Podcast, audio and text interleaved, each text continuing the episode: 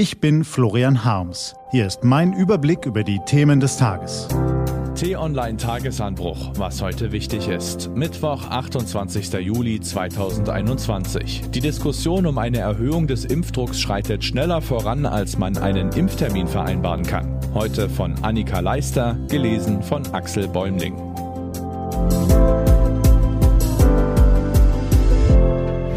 Merkels Holzhammer. Was Kanzleramtschef Helge Braun losgetreten hat, kommt zu schnell, zu früh, zu rabiat. Es ist ein Kommunikationsdesaster in mehreren Akten. Ein kurzer Überblick. Akt 1. Braun, qua Amt, oberster Vertrauter der Kanzlerin, öffnet die Schleusen am Sonntag. Da stellt er in Aussicht, dass in naher Zukunft Gastronomie, Kultur und Großveranstaltungen nur noch Geimpften und Genesenen offenstehen könnten.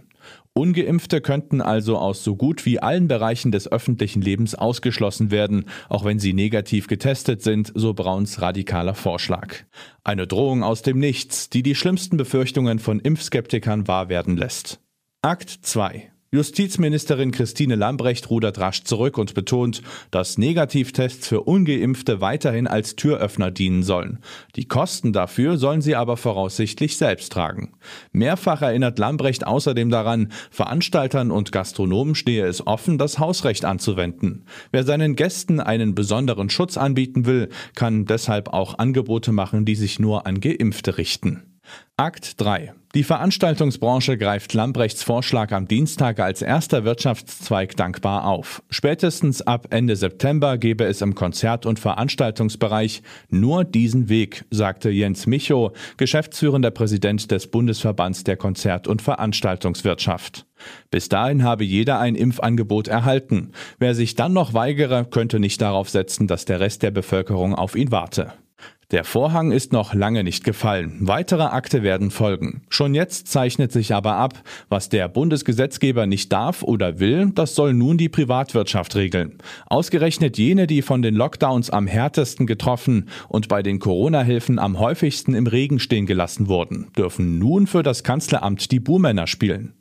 Dass sich als erstes die Veranstaltungsbranche positiv äußert, ist kein Zufall. Clubs, Konzerte und Großveranstaltungen leiden besonders unter den Corona-Regeln. Wer Abstand halten muss, der kann Hallen maximal zu einem Drittel füllen und schreibt in der auf Vollbesetzung ausgelegten Branche zwangsläufig rote Zahlen. Sind aber nur Geimpfte und Genesene in der Halle, so Michos noch nicht bestätigte Hoffnung, dürften auch die Corona-Regeln dauerhaft fallen. Dass die seit mehr als einem Jahr leidende Branche so schnell wie möglich zurück will zur Normalität, ist mehr als verständlich. Unverantwortlich aber ist die Kommunikation der Bundesregierung und nur schwer ertragbar das Verantwortungspingpong, das sich bereits jetzt abzeichnet. Zutrittsverbote für ungeimpfte? Ja bitte, bald. Nur wir wollen damit nichts zu tun haben. Wie bequem, dass dann auch die Klagen an den Privaten hängen bleiben. Präsident Emmanuel Macron in Frankreich ist anders vorgegangen. Er hat den Holzhammer gleich selbst ausgepackt. Seine Regierung verordnete eine Impfpflicht für Gesundheitsberufe. Hunderttausende meldeten sich nach Macrons Ankündigung zum Impfen an. Zehntausende protestierten landesweit wütend dagegen. Der Holzhammer Light, so vermutlich die Hoffnung der Bundesregierung, könnte für weniger Aufstand, aber ebenso viele Impfzusagen sorgen, auch wenn es nur bei der Ankündigung bleiben sollte. Dabei, das ist wichtig, können sich in Frankreich bereits seit Mai alle Bürger unabhängig von Alter und Beruf zur Impfung anmelden. In Deutschland ist das noch immer nicht der Fall. Wir werden bis Ende Juli, Anfang August nicht für jeden ein Impfangebot haben, räumte Kanzlerin Angela Merkel erst vorige Woche in ihrer Sommerpressekonferenz ein.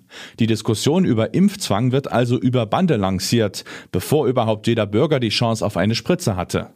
Diese Kommunikation ist überstürzt, unehrlich, feige, faul und dürfte deswegen auch wenig taugen, um Zögernde und Skeptiker in großer Zahl zu überzeugen.